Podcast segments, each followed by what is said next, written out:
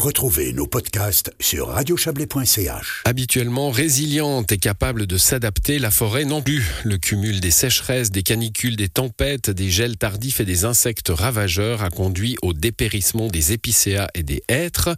Le nord-ouest de la Suisse est le plus affecté, les châtaigniers du Tessin aussi.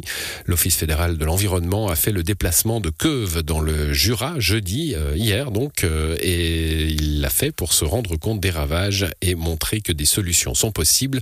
Notre correspondant parlementaire Serge Jubin y était. Écoutez.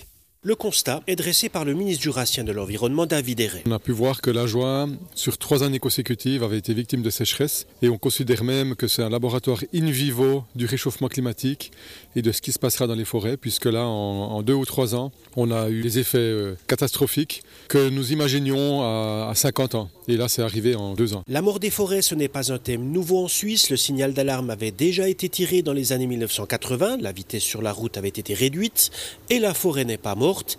Qu'est-ce qui change aujourd'hui? Michael Reinhardt, chef de la division forêt à l'Office fédéral de l'environnement. On a une rapidité des événements des effets abiotiques, donc le climat change et son expression c'est justement des sécheresses plus intenses, plus extrêmes, des sécheresses cumulées et elles affectent les arbres directement dans leur essence.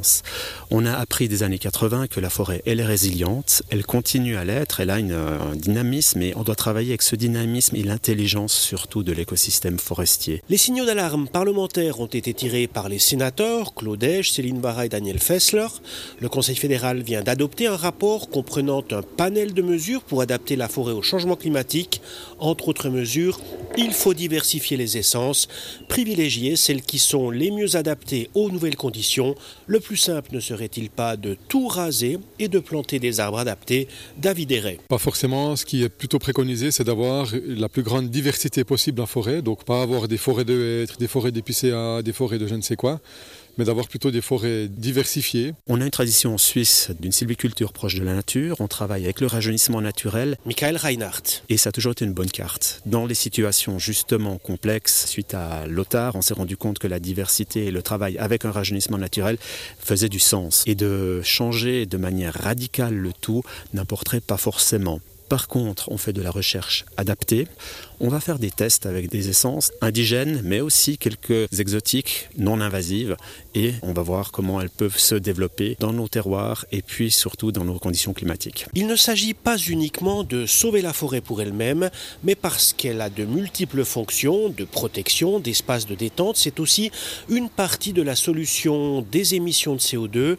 La directrice de l'Office fédéral de l'environnement, Catherine Schneeberger. Il nous aide de réduire les émissions de gaz à effet de serre et aussi il nous aide de lutter contre les catastrophes naturelles et ça c'est très très important. Difficile de trancher entre l'alarmisme de la visite de jeudi dans les forêts à de Hêtre en perdition et un vent d'optimisme qu'ont tenté de faire souffler certains intervenants.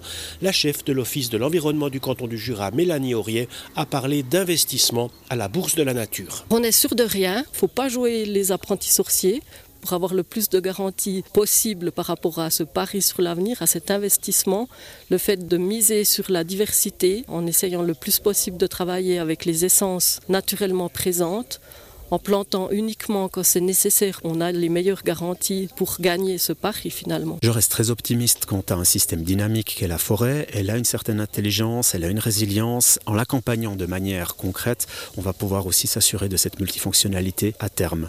Il y a aussi des aspects positifs au réchauffement climatique, les changements d'essence, de diversité qui est en forêt, du bois mort aussi. Ce sont aussi des grandes potentialités pour que la base forestière, la base de production, soit aussi améliorée. Face le ciel, que le chef de la division forêt de l'OFEV, Michael Reinhardt, dise vrai. Voilà pour ce dossier de Serge Jubin.